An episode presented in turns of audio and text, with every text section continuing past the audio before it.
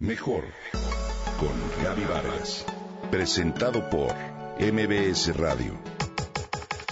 Mejor con Gaby Vargas.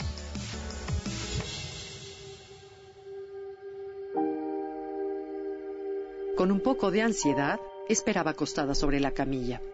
El terapeuta entró a la cabina para darme un masaje. No se trataba de un masaje para bajar de peso o de uno relajante. Como parte de un paquete de desintoxicación en una clínica, se incluía un masaje emocional. ¿El masaje de las emociones cómo será? me pregunté.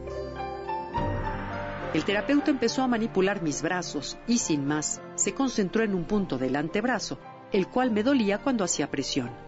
Entonces me preguntó si tenía algún problema o pérdida de un ser querido masculino debido al sitio del cuerpo en que se encontraba el dolor. Al instante me vino a la mente mi padre, quien falleció hace cuatro años y con el que tuve una relación muy estrecha. Para mi asombro, las lágrimas comenzaron a surgir sin avisar o pedir permiso. ¿Cómo podía llorar con un señor que ni conocía y que había comenzado a darme el masaje hacía solo cinco minutos?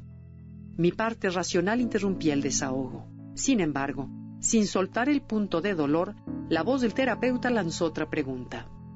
¿Se pudo despedir de él al fallecer? Y el llanto se volvió incontrolable. Cuando mi padre murió me encontraba de viaje, así que llegué a la mañana siguiente a darle un beso cuando ya había muerto. Pero el tema que quiero tocar no es mi padre, es otro, la fascia. ¿Por qué la fascia? Por la relación que hay entre cuerpo, mente y los efectos que los patrones mentales pueden tener en el cuerpo vía la bioquímica. Sin duda, el cuerpo es un refugio para las emociones, para las tensiones, sentimientos y por supuesto gozos. Resulta que cada parte de nuestro cuerpo está recubierta por la fascia. ¿Qué es la fascia y cómo se relaciona con las emociones?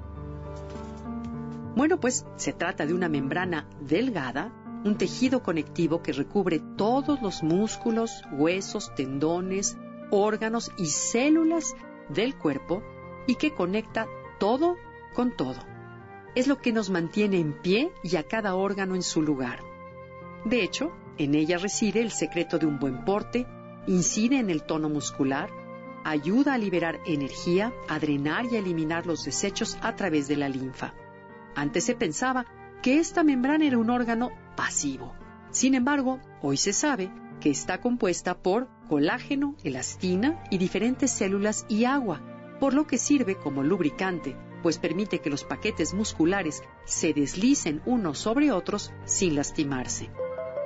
La fascia además conduce electricidad a través de las moléculas de agua que están encima de las moléculas de colágeno y que actúan como cristales líquidos que reciben y envían energía e información. La fascia se tensa, contrae y acorta al acumular y enterrar emociones, recuerdos o traumas del pasado se puede volver densa y rígida como resultado de daños físicos o cicatrices causadas por estrés de tipo tanto físico como emocional o mental. Para los masajistas o instructores de yoga no es extraño que sus pacientes o alumnos se suelten a llorar a mitad del tratamiento o la clase. La buena noticia es que esa energía atrapada se puede liberar a través de estiramientos, de practicar yoga, o de estimular los meridianos, ya sea con acupuntura o con masajes. Imagina un algodón de azúcar esponjado.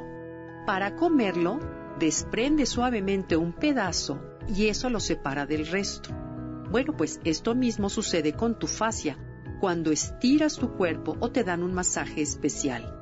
Dicha separación libera la energía atrapada y si lo haces de manera regular, mantienes el flujo de esa energía constante. Incluso un masaje de pies puede relajar y rejuvenecer todo tu cuerpo. Por lo pronto, es un hecho que salí del masaje emocional más ligera y liberada.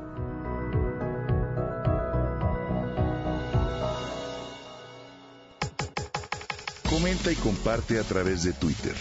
Gaby-Vargas. Gaby-Vargas. Mejor con Gaby Vargas presentado por MBS Radio.